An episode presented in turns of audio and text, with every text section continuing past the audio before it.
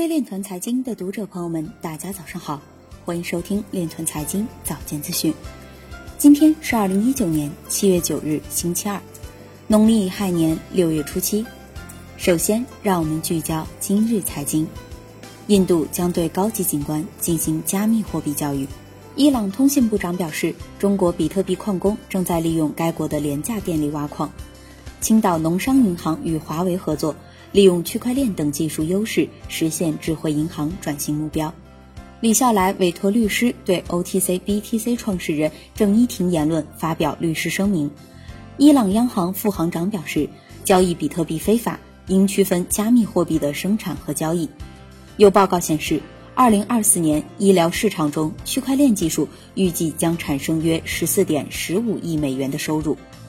有媒体报道称，六名疑似 Plus Token 创始团队已从瓦努阿图押解回国。迪拜水电局强调，区块链技术在可持续发展方面的潜力。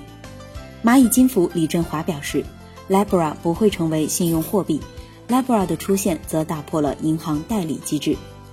北大数字金融研究中心主任近日表示，短期 Libra 落地难度还很大。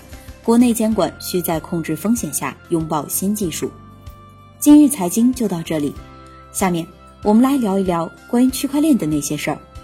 据中证网消息，中国人民银行研究局局长王信七月八日表示，央行直接发行数字货币有助于提升货币政策有效性，未来要推动央行数字货币研发。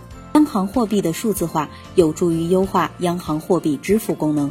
提高央行货币地位和货币政策的有效性，央行数字货币可以成为一种计息资产，满足持有者对安全资产的储备需求，也可成为银行存款利息的下限。CBDC 还可成为新的货币政策工具。